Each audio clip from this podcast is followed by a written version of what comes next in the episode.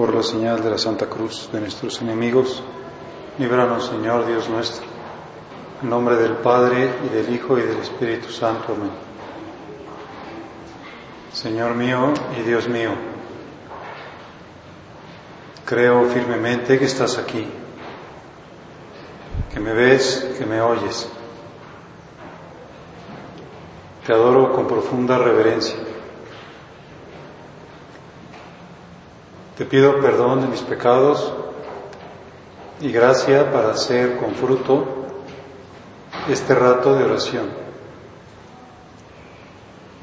Madre mía Inmaculada, San José, mi Padre y Señor, Ángel de mi guarda, interceded por mí.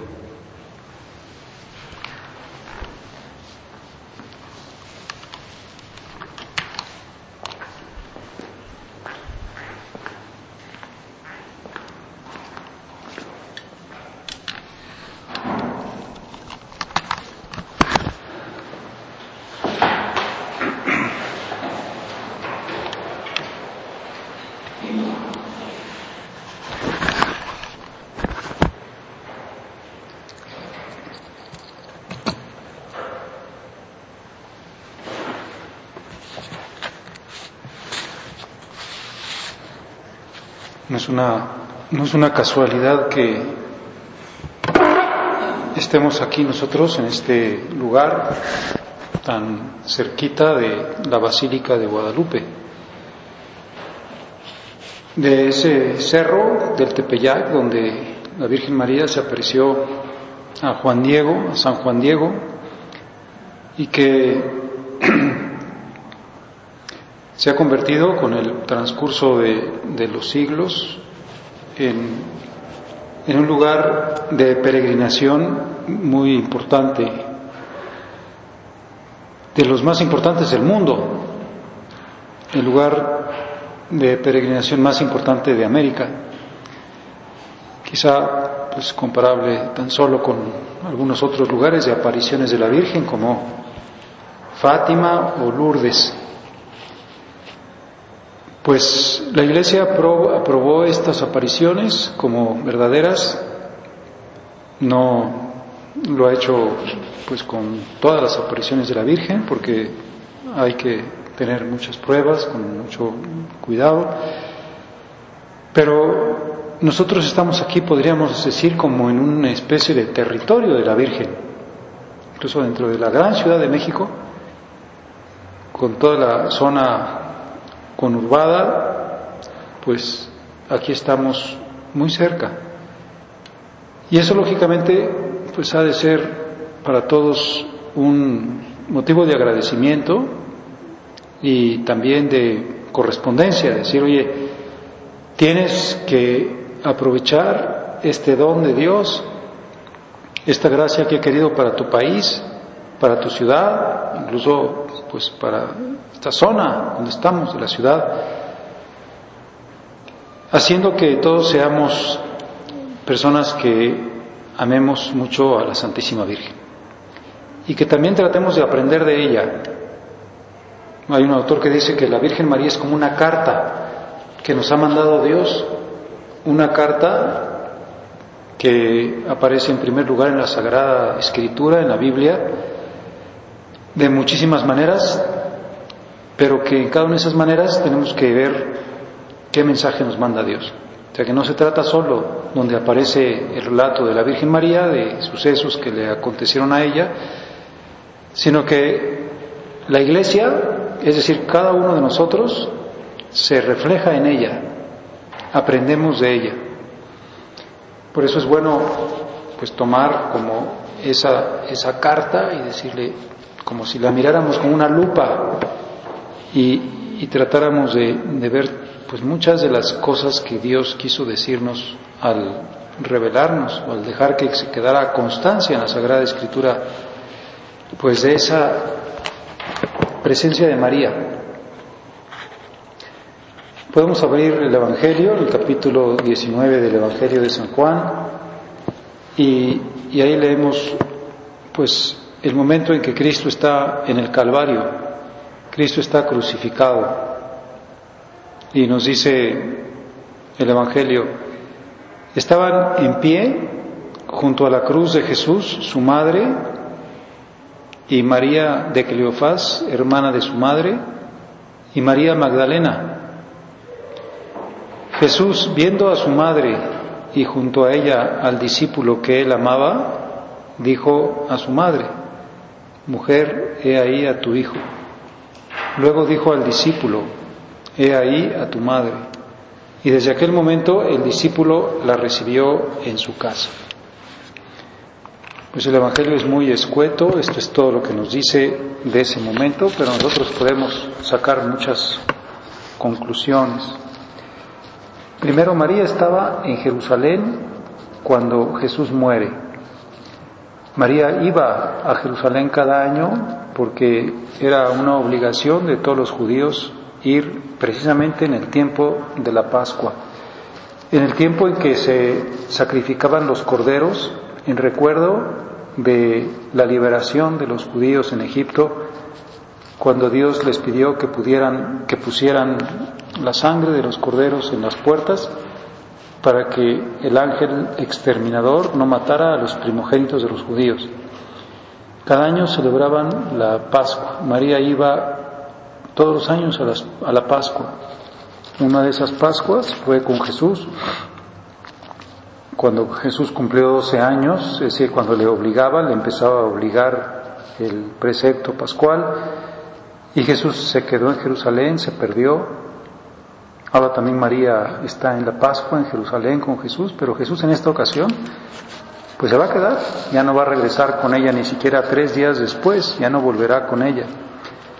Pues María está presente en Jerusalén, en el Calvario, y podemos suponer que estuvo presente en la pasión de Cristo, en la camino al Calvario, en esas estaciones que nos recuerda el Via Crucis.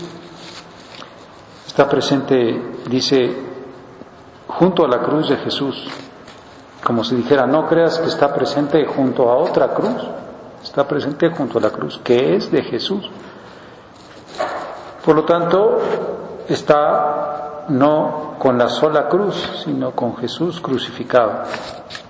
Y quizá que nos puede a nosotros también, que somos iglesia, que somos aquellos que tienen que reflejar a María, decir, oye, tú también vas a estar muchas veces junto a la cruz, vas a tener muchas penas, no olvides que te puedes encontrar a Jesús ahí, que cualquier cosa que sufras en la vida, si, si sabes que está Jesús ahí, lo puedes hacer por amor a Él y entonces esa cruz pues se convertirá como en una razón de amor.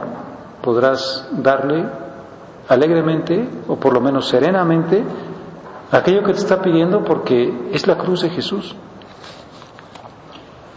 Junto a la cruz de Jesús, Jesús está crucificado y su madre está junto a él. Estaba de pie, dice San Juan, estaban de pie junto a la cruz. Y otra vez decimos, no huye del sufrimiento, no se va. Pudo haber dicho, esto es algo demasiado duro para mí, me voy a, a retirar, me voy a encerrar, a llorar, me voy a ir muy lejos donde no presencie nada de lo que está sucediendo, sino nos dice, ahí está en el momento pues de el mayor dolor. Y podemos nosotros decir que este ejemplo de María nos ayuda a pensar que también nosotros pues estamos invitados a, a tomar nuestra cruz, a no huir de ella, a estar en la abnegación, o sea, en la renuncia a nuestra propia voluntad. Pues estaba junto a la cruz de Jesús, estaba físicamente junto a la cruz de Jesús, Dicen pues eso que muy posiblemente la cruz pues sea una cruz bastante grande, quizá el, palo vertical medía pues no sé, más de dos metros, dos metros y medio, el palo horizontal pues estaba más bajo y Jesús crucificado pues estaba colgado, por lo tanto estaba todavía más bajo y, la cabeza de Cristo pues estaba inclinada porque pues estaba agonizando. Muchas veces tenía que hacer un gran esfuerzo para poder levantar la cabeza. Por lo tanto, entre lo que la cruz pues fue clavada en el suelo, enterrada, entre lo que Jesús estaba colgado, colgado con sus brazos extendidos, pero el cuerpo pues realmente atraído por la fuerza de gravedad colgaba y la cabeza inclinada, pues dicen que es muy, muy posible que, que María haya estado como muy cerca del rostro de Cristo, como a la altura del rostro de Cristo estaba el rostro de María, como, como físicamente muy cerca. Y, y esa cercanía física pues manifestaba la cercanía espiritual. María estaba sufriendo con Cristo, lo que Jesús sufría en su cuerpo, pues ella lo sufría en su corazón. Y sabemos que el sufrimiento de un hijo para una madre, pues muchas veces es más grande que el propio sufrimiento del hijo. La madre sufre más con el sufrimiento de su hijo. Por eso se le aplican a María esas palabras del libro de las lamentaciones que dice, mirad y ved todos los que por aquí pasan si hay dolor comparable a mi dolor. Esa sintonía de corazones pues que, que tiene la madre más santa con el hijo más santo. Pues estaba junto a la cruz de Jesús, sin huir del sufrimiento, amando a su hijo. Y luego, pues es interesante también darnos cuenta cómo María no dice nada, sigue su norma habitual de permanecer en silencio, callada. Por eso Jesús, quizá también pensando en su madre, pues podemos decir que condena la palabrería, la charlatanería, que muchas veces pues no es sino una pues un desahogo egoísta. Dice, María estaba callada precisamente porque estaba aceptando profundamente las cosas que, que había dispuesto el Padre Celestial para ella. No, no gritaba ni reclamaba, simplemente estaba en silencio, estaba callada. Aquí podemos también comparar la actitud de María con pues otros personajes del Evangelio que, que se quejan, en este caso, por ejemplo, como el el ladrón que está junto a Cristo y empieza a decir, pues si tú eres Cristo, bájate de la cruz. O incluso con la actitud del mismo Pedro cuando Jesús le dijo que iba a ir a Jerusalén a, sufrir y a padecer y a morir y Jesús le dijo, Jesús le dijo que iba a ir ahí a Jerusalén a padecer. Y Pedro le dijo, lejos de ti, Señor, esto no puede, no puede ir contigo, como, como tratando de corregirle el plan de cambiar la voluntad del Padre Celestial. Y María no, María no, no, habla. María profundamente desde el fondo de su corazón acepta todo. Si esa es la voluntad del Padre Celestial, pues ella no tiene nada que decir, no tiene nada de qué quejarse, no tiene nada que pues, reclamar. Y otra vez nos viene a decir, tú ya aprendiste en tu vida esta actitud de María, te estás pareciendo a ella, por eso María pues tiene esta altísima santidad porque no, no se revela nunca ante el proyecto del Padre Celestial y calla. ¿Qué dijo María en el nacimiento de Cristo? Nada, no dijo nada. Ni siquiera habló cuando José estaba desconcertado porque veía que María estaba esperando un hijo. María no le dijo nada sigue callada como está callada en la cruz. Por dentro haría profundos actos de aceptación. No se haga mi voluntad, sino la tuya, como habrá aprendido también el Padre nuestro y habrá repetido, hágase tu voluntad, así en la tierra como en el cielo. Una total docilidad María meditaba todas estas cosas y las ponderaba en su corazón. Entonces Dios podía revelarle sus misterios. Nosotros tenemos que saber también estar en silencio y saber estar en la escucha. Solamente en el silencio se puede oír. Si una persona está todo el tiempo llena de charlatanería, no oye. María no habla y puede oír la voz interior de Dios y es por lo tanto pues la más santa por esa total aceptación del plan del Padre Celestial. Estaba junto a la cruz de Jesús de pie, sintonizando su corazón con el corazón de Cristo, junto a la cruz de Jesús, con los sentimientos de Cristo, con la aceptación de la voluntad del Padre Celestial y por lo tanto con la confianza en que el Padre Celestial pues al final haría las cosas muy bien. Que aunque estuviera crucificado y aunque estuviera a punto de morir, Jesús confiaba que el Padre Celestial pues acabaría por hacer que el amor triunfara. Y María pues en la cruz estaba también así, estaba con esperanza. Pues es muy bonito decir, Jesús confió en la palabra del Padre Celestial, se entregó a la muerte sabiendo que la última palabra la tiene siempre el Padre Celestial, que, que hace las cosas bien.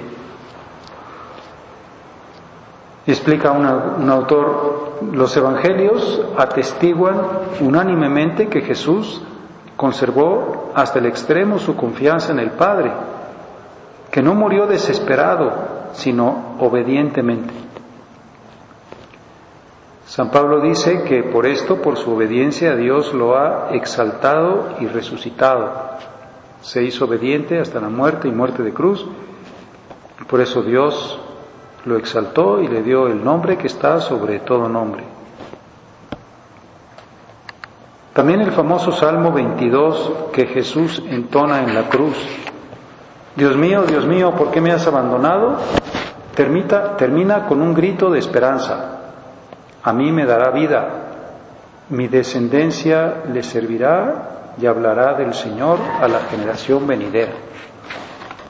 Jesús está en una situación límite, crítica, terrible, de, pues, gran fracaso, incluso siente la desolación del abandono del Padre Celestial y, recita ese Salmo 22 que empieza diciendo, Dios mío, Dios mío, ¿por qué me has abandonado? Y termina diciendo, a mí me dará vida, a mí me resucitará. Todo esto se aplica también a María.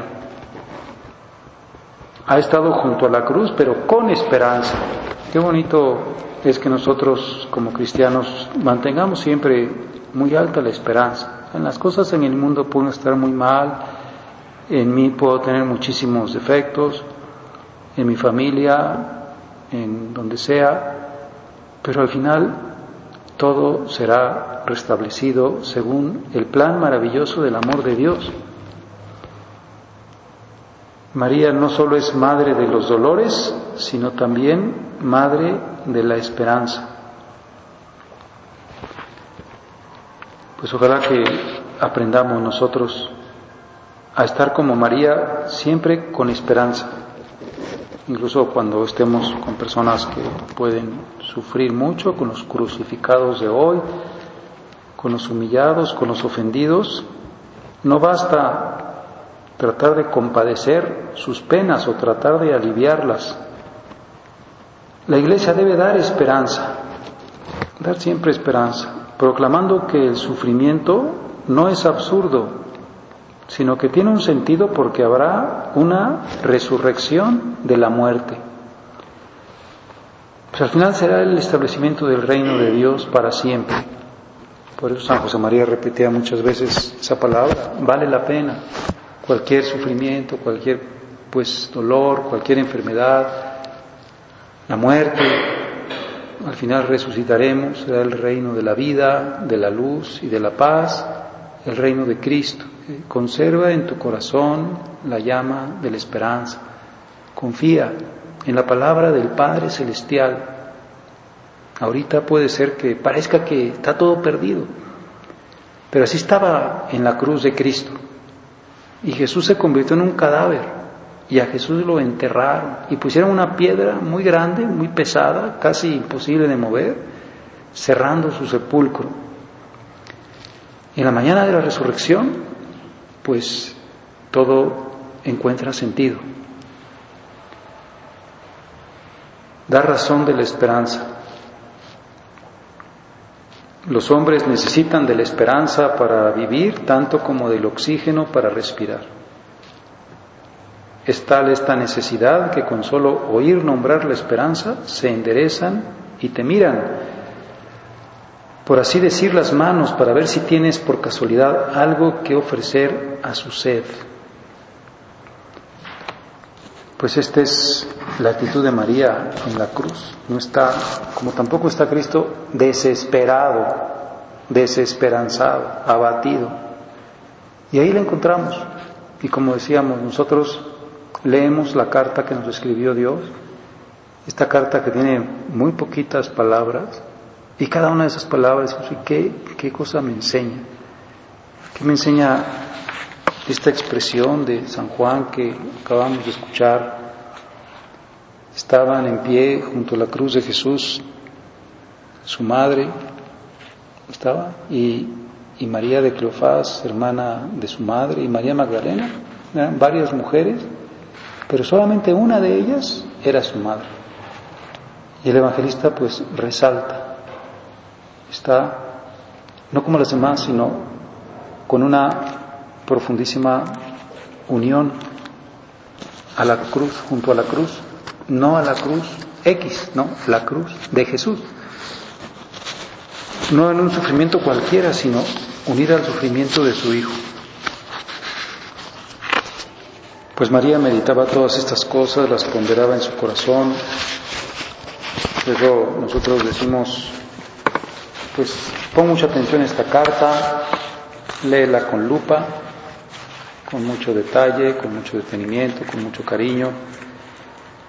Cuántas cosas puedes pues estar aprendiendo de ella, que como decíamos, pues no estamos en Jerusalén, no, no estamos en Jerusalén, estamos muy lejos de Jerusalén. No estamos en el año 33 tampoco. Han pasado muchos años desde ese momento de la cruz de Cristo. Estamos en el año 2009 en este lugar tan cerquita del cerro donde María se apareció varias veces a Juan Diego y le dejó su imagen.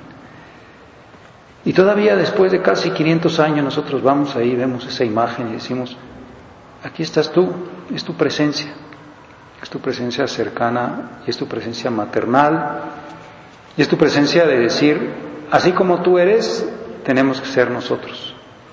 Así como en este pasaje te encontramos al pie de la cruz, en silencio, junto a Jesús, identificada con Él, llena de esperanza, a pesar de esta situación tan terrible, pues ayúdanos a nosotros también a saber estar así, a saber decir, bueno, pues aquí está la razón de tu esperanza.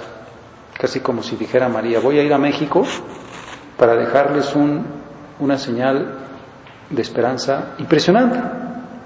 Voy a dejarles mi, mi verdadera imagen. Ahí voy a estar yo. Y a pesar de 500 años, pues ahí está tilma y no se ha destruido y no se ha borrado su imagen.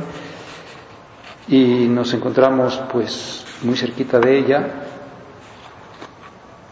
como decía también San José María cuando vino aquí a México en 1970, decía, ahora que estamos en México, cerquita de ella, vamos a dar a Dios todo nuestro corazón por María. Pues sabemos que el amor a María es una señal de, que vamos por el buen camino. Dicen que cuando el cardenal Newman eh, pues era que era antes anglicano, le decían, pues no, no, no sabe usted hacer católico, miren los católicos cómo se desvían del amor a Cristo porque, porque le tienen mucho amor a María. Y él decía, pues mira, lo, yo, lo que yo veo es que ahí donde no hay amor a María, se pierde la fe en Cristo. Como que María inmediatamente nos, nos refiere a Cristo, nos ata a Cristo, su madre. Jesús viene de María, está formado de María. Pues con esta cercanía a la basílica nosotros seamos cada vez más marianos y aprendamos también mejor, con más serenidad, con paz, con silencio, con profundidad, a saber meditar estas escenas, a escuchar esta voz de Dios en la carta que ha querido enviarnos, esa carta viva que es su Santísima Madre.